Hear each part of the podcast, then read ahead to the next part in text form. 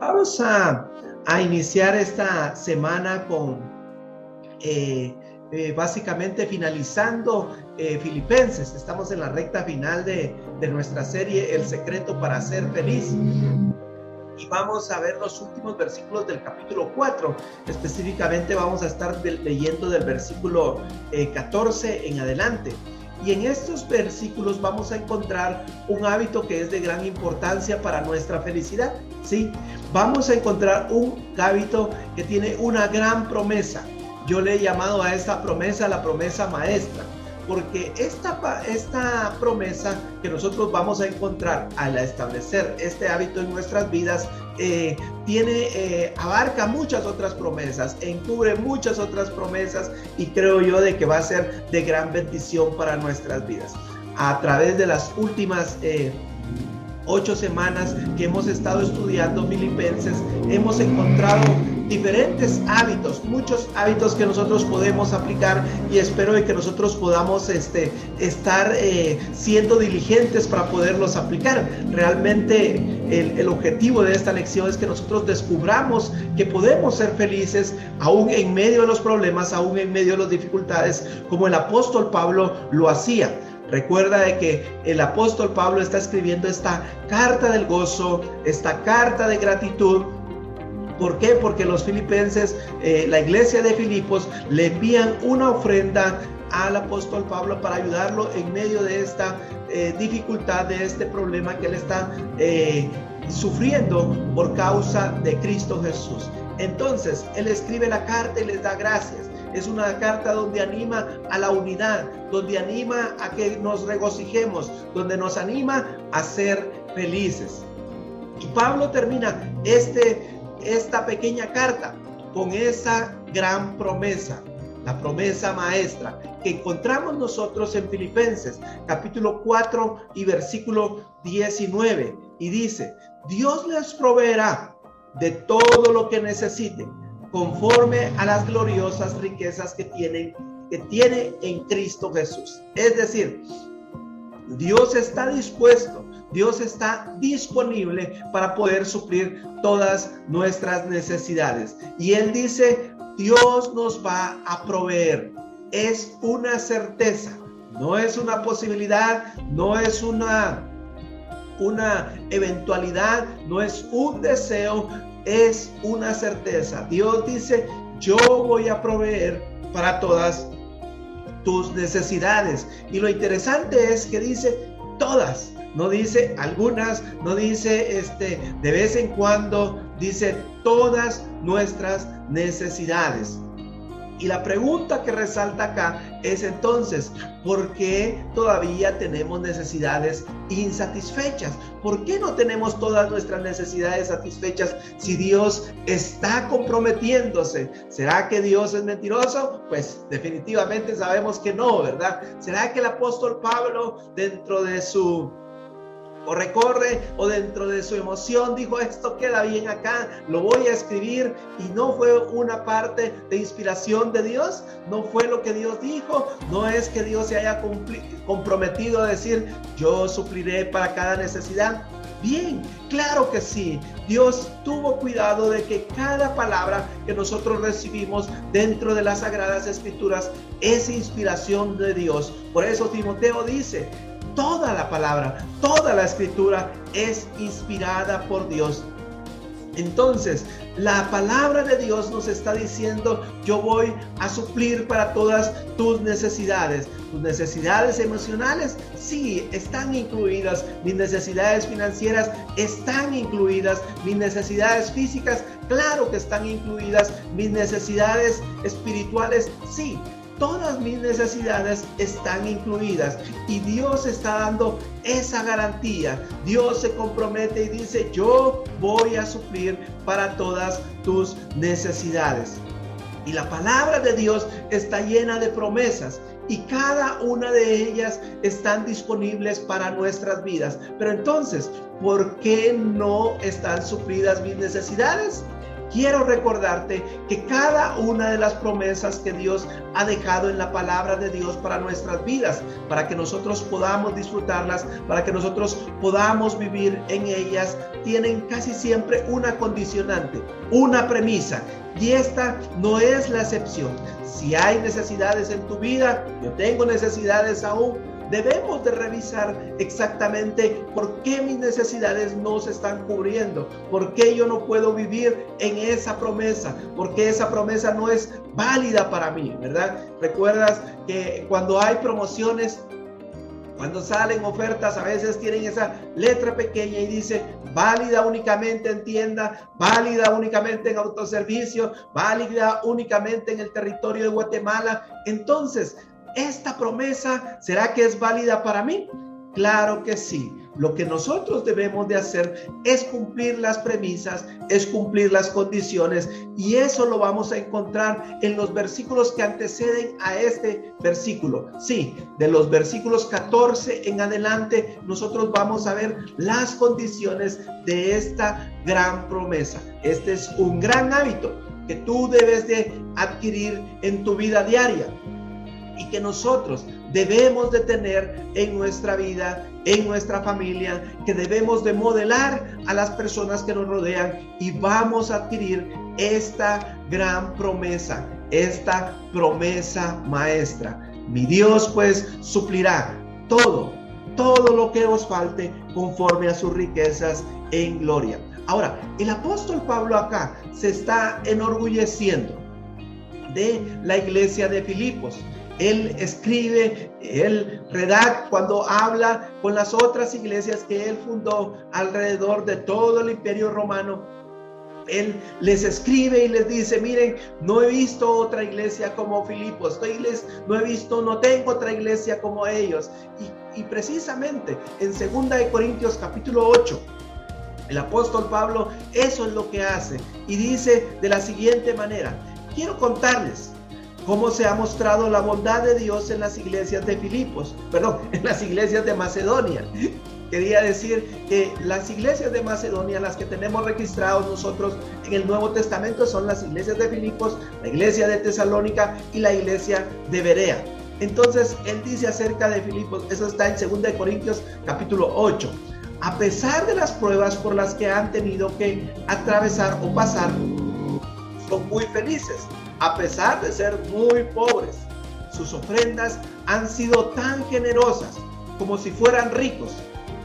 Yo soy testigo de que han ofrendado espontáneamente según sus posibilidades y aún más allá de ellas. Eso es muy importante y lo vamos a ver más adelante. Por su propia iniciativa, nos rogaron mucho que les permitiéramos tomar parte en esta ayuda para el pueblo de Dios y hasta hicieron más de lo que esperábamos, pues se ofrendaron a sí mismos, primero al Señor y luego a nosotros conforme a la voluntad de Dios. Pablo está se siente orgulloso de haber fundado esta iglesia y él está diciendo, no hay otra iglesia más generosa que las iglesias de Filipos. Él se puede enorgullecer de su generosidad. La pregunta es, ¿Dios se enorgullece también de tu generosidad? ¿De qué se enorgullece Dios cuando te ve a ti, cuando te habla acerca de ti? ¿Qué es lo que Dios puede decir acerca de tu vida? Se enorgullecerá Dios de Adonías. Cada vez que lo presenta dirá, aquí está mi hijo. Este hijo, miren, ha sido generoso, ha podido dar su tiempo, ha podido colaborar con otras personas, ha ayudado a otras personas. ¿Lo hará Dios o no lo hará? Es una pregunta que yo creo que individualmente nosotros podemos respondernos. Y debemos nosotros de adoptar este hábito en nuestras vidas. Es algo que va a bendecir nuestras vidas, es algo que va a ayudar a nuestras vidas y nos va a traer muchos beneficios. ¿Y qué es lo que vamos a hacer esta semana entonces?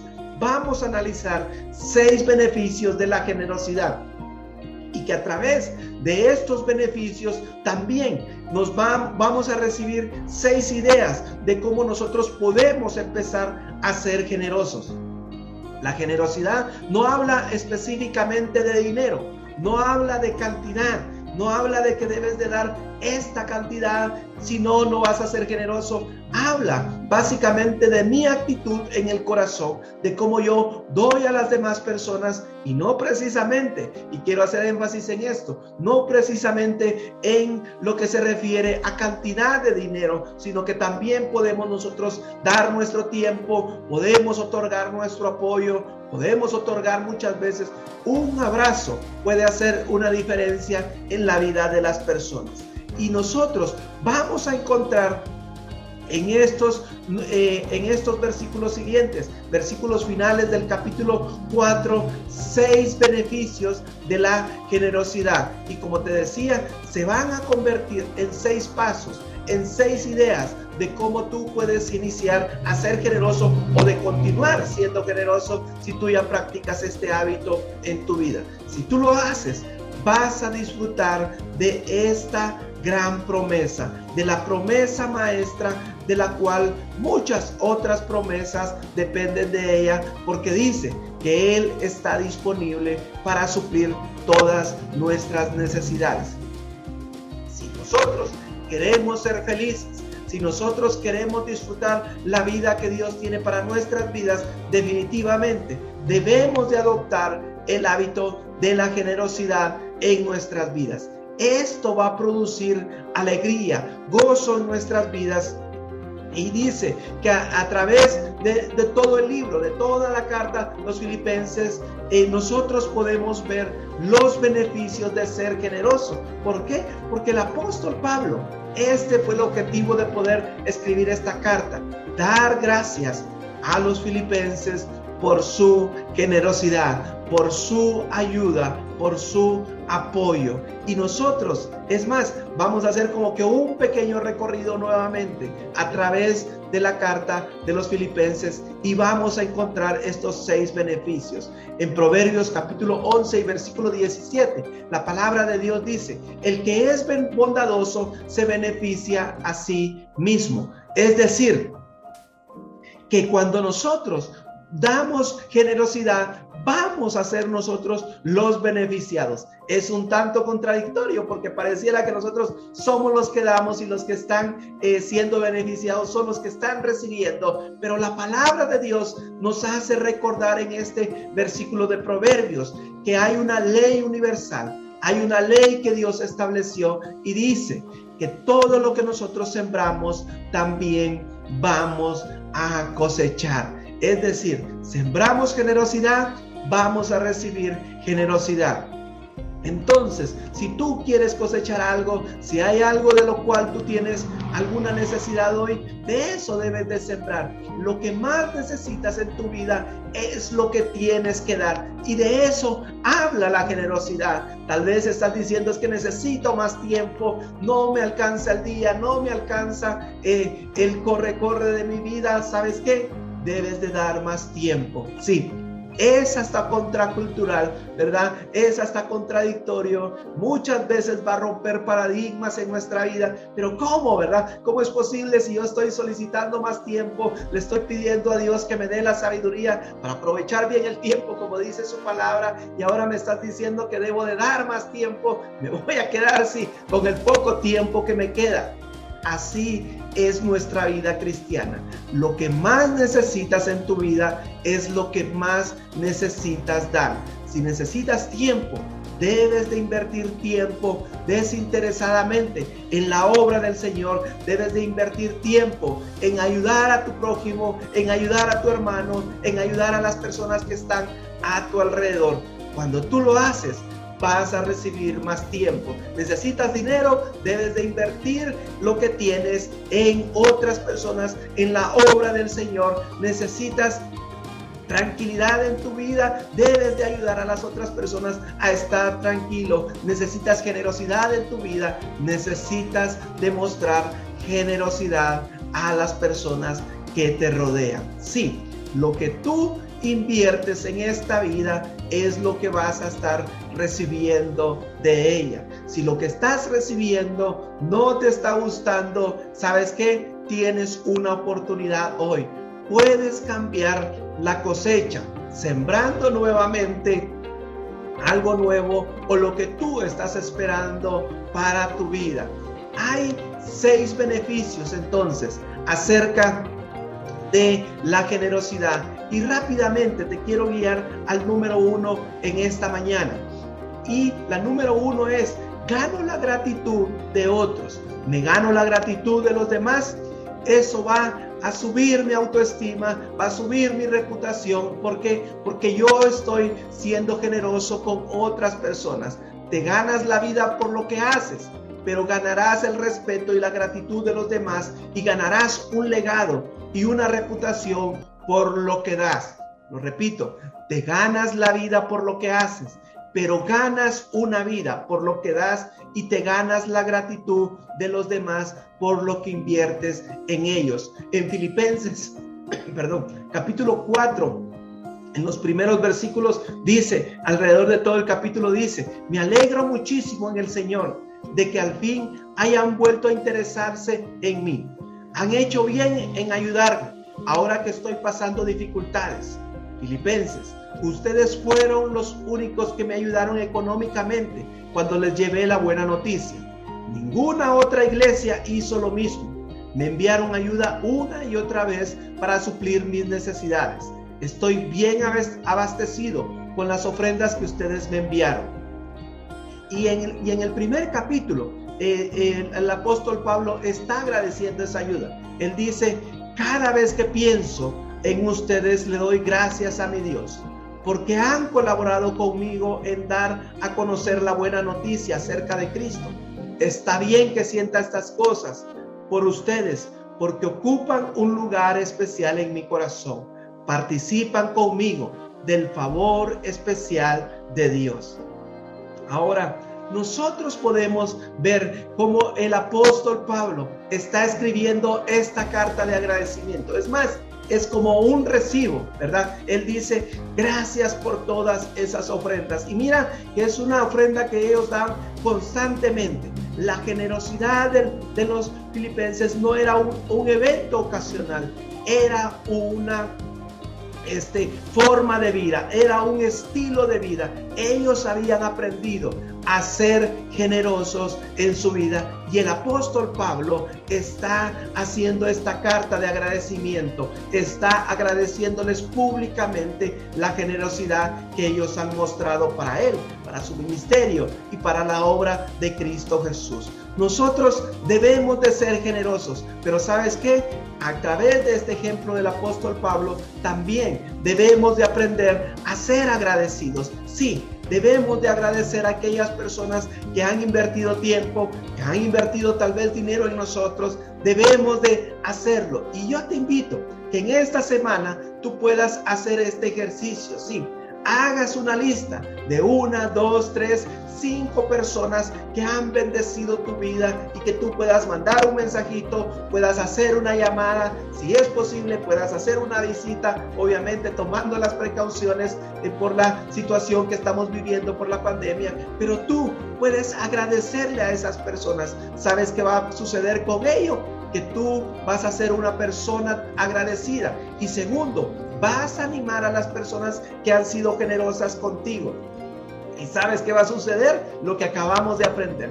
Vas a sembrar agradecimiento, vas a recibir agradecimiento, vas a empezar a recibir a esos agradecimientos de aquellas personas a las cuales tú has ayudado y que tal vez ni cuenta te habías dado de que lo habías hecho. Sí, Muchas veces hemos ayudado a otras personas con solamente saludarlos, con solamente enviarles un mensaje de texto o un mensaje de la palabra de Dios. Has compartido algo en tus redes y muchas personas tal vez lo han recibido en el momento adecuado. Sí, cuando tú eres agradecido, cuando tú le agradeces a las personas por su generosidad, también vas a recibir eso y eso te va a animar a poder continuar y vas a animar a las otras personas a que continúen. El mismo apóstol Pablo dijo, que no nos cansemos de hacer el bien, porque a su tiempo cegaremos. Es decir, muchas veces hemos estado haciendo actos de generosidad y pensamos, no, eso no ha funcionado, eh, debería de hacerlo de otra manera, pero cuando agradecemos,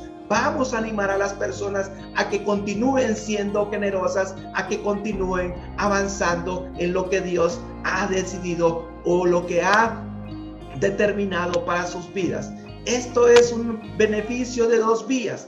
Tú aprendes a ser agradecido, aprendes a ser generoso y animas a las personas a que continúen siendo generosas con otras personas. Lo que nosotros debemos de aprender entonces en esta semana es este gran hábito de la generosidad. Pero sabes qué? Si lo aprendes, vas a recibir esta gran promesa, esta promesa maestra para tu vida. Oremos, Padre, en el nombre de Jesús. Dios Todopoderoso, te damos gracias por esta bendición y por esta oportunidad de escudriñar tu palabra. Gracias, mi Dios, porque tú has bendecido nuestras vidas y has hablado a nuestras vidas hoy. Yo quiero ser más generoso. Yo quiero aprender esa bendición que tú nos has dado de poder ser bendición. Tu palabra dice, te bendeciré y serás bendición. Y gracias Dios Todopoderoso, porque podemos nosotros hoy saber que hay muchos beneficios. Vamos a estudiar seis y seguramente hay muchos más, pero queremos, Señor, vivir nuestra vida no únicamente para nosotros mismos. Queremos aprender a ser generosos así como tú lo eres. Queremos parecernos cada día más a ti. En el nombre de Jesús te lo pedimos y te damos gracias. Amém e amém.